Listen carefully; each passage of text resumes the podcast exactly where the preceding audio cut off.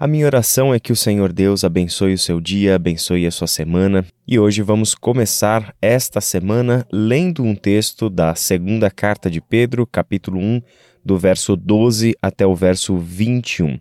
Nós leremos esse texto porque um pequeno trecho dele foi usado ontem na pregação nossa na Iba Viva, falando um pouco sobre a memória que o apóstolo Pedro tinha da transfiguração e o quanto esta memória foi decisiva ao longo da sua vida, de modo que, ao escrever esta, que foi sua última carta, carta que ele escreve consciente já da sua morte, a transfiguração de Jesus se tornava para ele um selo de autenticidade da mensagem anunciada pelos apóstolos. Vamos ler então 2 Pedro, capítulo 1, do verso 12 até o verso 21. Por isso, sempre terei o cuidado de lembrá-los destas coisas, se bem que vocês já as sabem e estão solidamente firmados na verdade que receberam. Considero importante, enquanto estiver no tabernáculo deste corpo, despertar a memória de vocês, pois sei que em breve deixarei este tabernáculo, como o nosso Senhor Jesus Cristo já me revelou.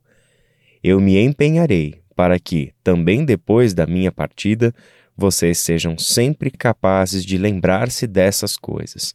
De fato, não seguimos fábulas engenhosamente inventadas quando falamos a vocês a respeito do poder e da vinda de nosso Senhor Jesus Cristo. Ao contrário, nós fomos testemunhas oculares da Sua Majestade. Ele recebeu honra e glória da parte de Deus Pai, quando da suprema glória lhe foi dirigida a voz que disse: Este é o meu filho amado, de quem me agrado. Nós mesmos ouvimos essa voz vinda dos céus quando estávamos com ele no Monte Santo. Assim, temos ainda mais firme a palavra dos profetas, e vocês farão bem se a ela prestarem atenção, como a uma candeia que brilha em lugar escuro, até que o dia clareie e a estrela da alva nasça no coração de vocês. Antes de mais nada, saibam que nenhuma profecia da Escritura provém de interpretação pessoal, pois jamais a profecia teve origem na vontade humana, mas homens falaram da parte de Deus impelidos pelo Espírito Santo. Bom, se você reparou bem na leitura do texto, os primeiros versos, Pedro ah, anuncia que está pronto para partir está chegando o tempo da sua morte e ele está em paz com isso. Jesus Cristo já o havia revelado que em breve ele deixaria este mundo, essa realidade deste corpo e, de fato, estaria adentrando o reino eterno do nosso Senhor e Salvador Jesus Cristo, sobre o qual ele já havia dito nos versículos 10 e 11 do mesmo capítulo. Diante do fim da sua vida, o apóstolo Pedro a pondera sobre o que é importante que as pessoas saibam, o que é importante uh, deixar registrado como suas últimas palavras, palavras que funcionam como uma espécie de testamento, o seu legado sendo deixado aqui.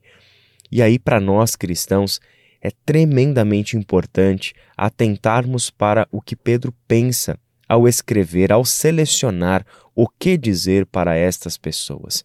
Pode ser que, se nós fizéssemos essa pergunta para nós mesmos, talvez seja o momento de trazer uma grande novidade, talvez uh, uma verdade arrebatadora, uh, algo uh, super criativo e assim por diante. Nós vivemos em um mundo onde é necessário ser criativo o tempo todo, criar coisas novas, vir com ideias novas, com furos de reportagem e coisas assim. O mundo é movido a estas novidades. Só que a fé cristã tem um combustível que não vem da novidade inventada por nós, criada por nós. O combustível da fé cristã é uma história, é aquilo que já aconteceu, aquilo que já passou. O combustível da vida com Deus, da fé salvífica, da fé transformadora e poderosa, porque provém do Espírito Santo de Deus, é aquilo que já aconteceu.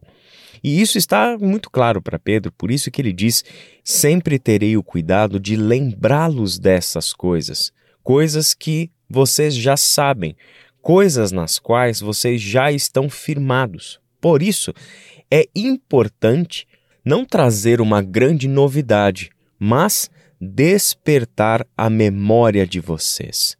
Despertar a memória de vocês. A fé cristã não é movida por novidade.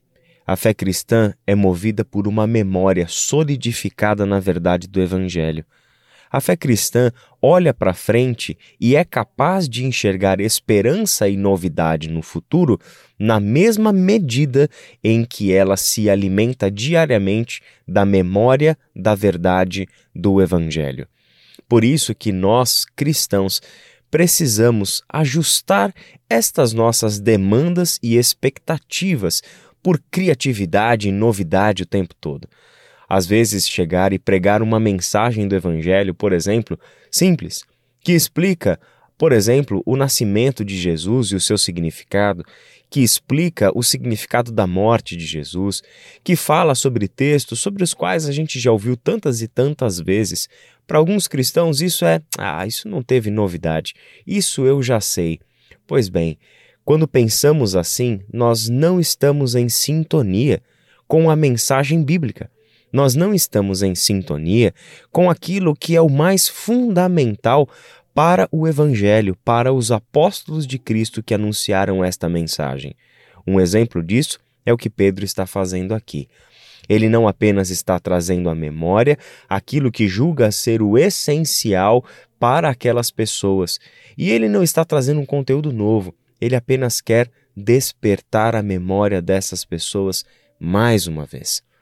Ele faz isso também despertando a sua própria memória, porque nos versos 16 a 18 ele se lembra do evento uh, extraordinário que ele presenciou com os seus próprios olhos e ouvidos no Monte da Transfiguração. O texto lá de Mateus, capítulo 17, so, uh, que serviu de base para a nossa pregação de ontem. O apóstolo Pedro traz à memória o que ouviu dos céus, o que ouviu do Senhor. Este é o meu filho amado, de quem me agrado. É a este Jesus que nós deveríamos ouvir. No final da vida, é disso que Pedro está falando, é isso que Pedro está trazendo à sua memória, porque Pedro bem sabe que é esta memória que sustenta a sua vida de fé. É justamente isso que ele tem em mente quando traz a sua memória, quando aguça as suas lembranças da verdade deste evangelho, que se ele viu e se ele ouviu, todas as coisas narradas lá no capítulo 17 de Mateus é porque esta é a verdade histórica fundamental do que Deus estava fazendo entre nós por meio do seu Filho Jesus Cristo. O Evangelho não é uma fábula inventada por homens. O Evangelho não é fruto de uma interpretação de homens, mas o Evangelho é proveniente de Deus, é da parte de Deus para nós. Seres humanos não são capazes de provocar eventos como aquele da transfiguração. Seres humanos não são capazes de promover ações miraculosas como a ressurreição de mortos. O Evangelho tem na sua essência movimentos que têm o selo de autenticidade divina justamente porque seres humanos não são capazes de produzir as coisas que Deus produziu, dando provas indiscutíveis acerca da verdade do Evangelho de Jesus, o seu Filho, de Jesus, o Messias.